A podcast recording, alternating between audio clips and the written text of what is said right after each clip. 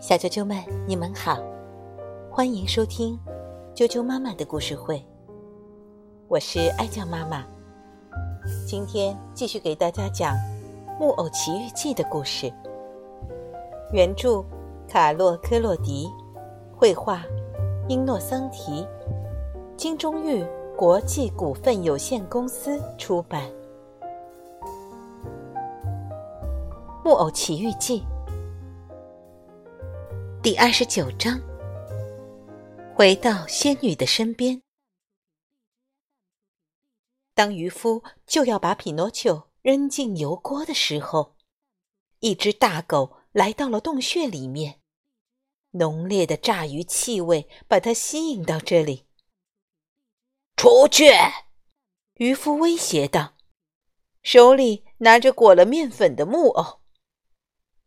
但是那只狗实在太饿了，就是不肯离开，并且。突然对着渔夫露出吓人的牙齿，吼叫着。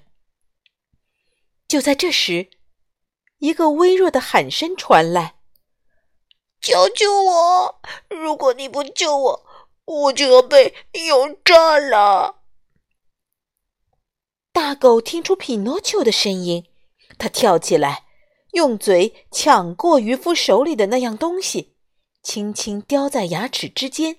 像闪电一样冲出洞穴，看到自己想吃的鱼被大狗从自己的手里抢走，渔夫火冒三丈，急忙去追大狗，但是才跑了几步就开始咳嗽，只好放弃追逐。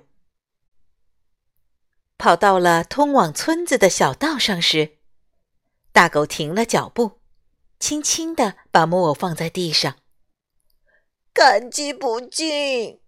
匹诺丘说：“没有必要。”狗回答：“你救过我，现在我又救了你。在这个世界上，我们必须互相帮助。”大狗笑着朝着木偶伸出右爪，匹诺丘感动的握着，然后他们就分手了。狗走上回家的路，而匹诺丘只身一人，走向不远处的一座农舍，对一个正在晒太阳的小老头说：“好心的先生，你知不知道有一个可怜的男孩，他的头受了伤？”“啊，那个男孩啊，他已经回家了。”“真的吗？真的吗？”木偶喊了起来，高兴的手舞足蹈。这么说，伤的不严重？也有可能很严重。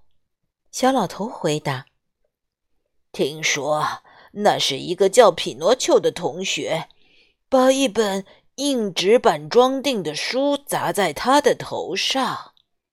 他们说，那个叫匹诺丘的是一个坏小孩。”瞎说，全是瞎说！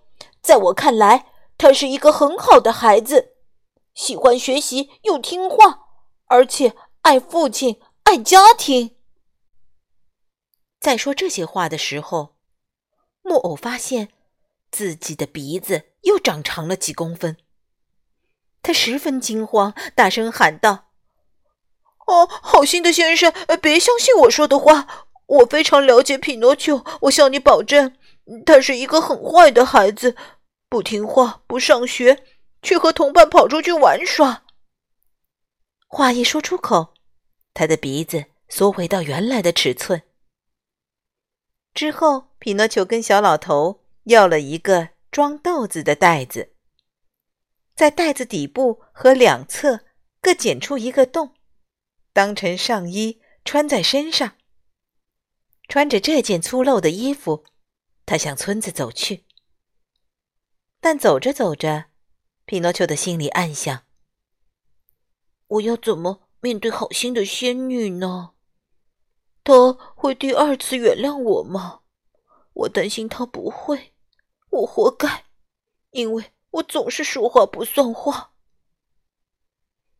当匹诺丘到了村子里的时候，已经是黑夜了，天正下着大雨。他来到仙女的房子前面，他抓住门环，轻轻地敲了一下。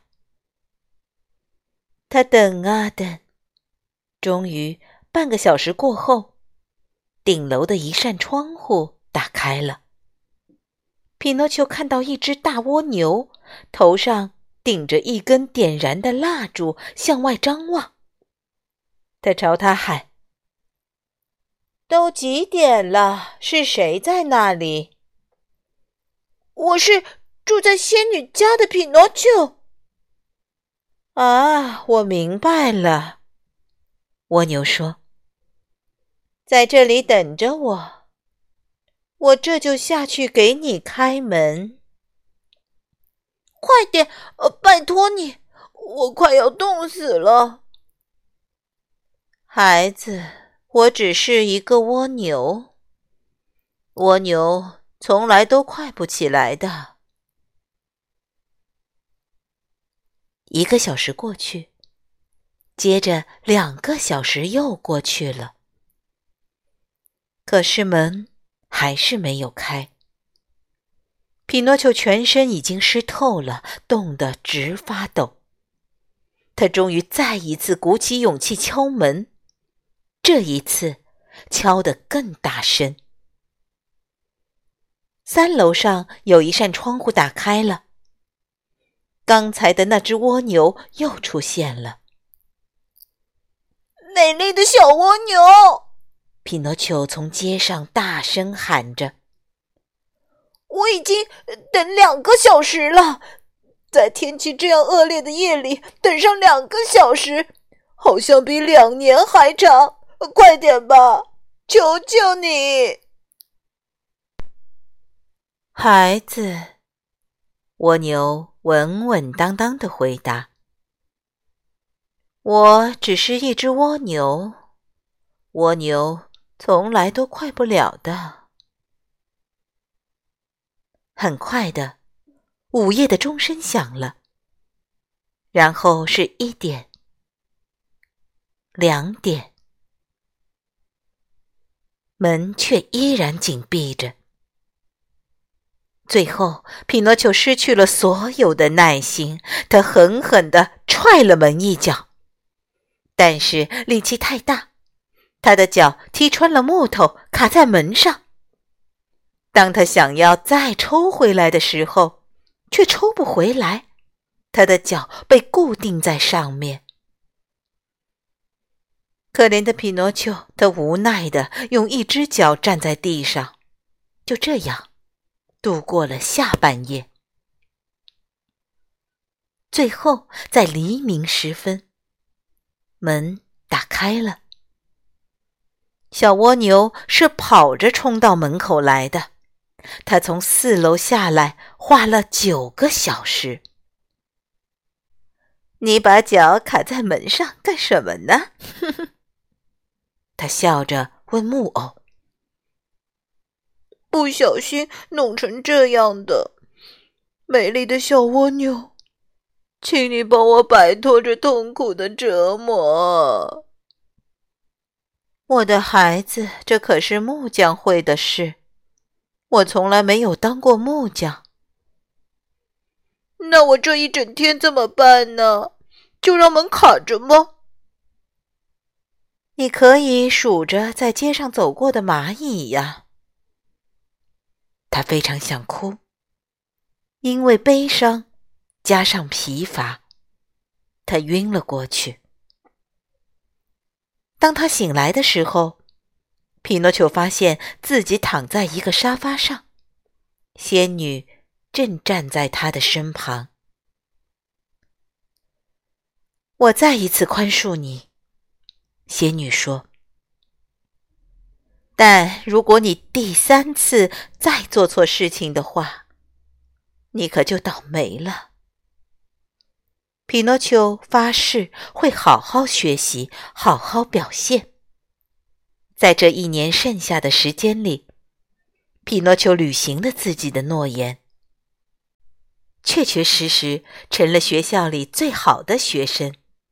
而且各方面的表现都值得称赞，让仙女非常满意。有一天，他对她说：“明天你的愿望就要实现了。”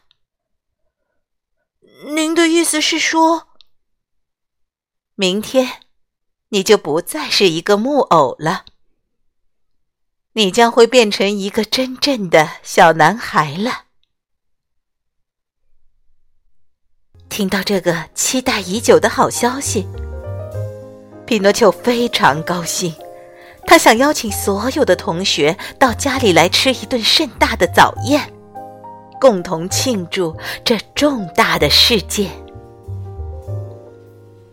小啾啾们，今天的故事就先讲到这儿，明天请继续收听《木偶奇遇记》的第三十章，明天见。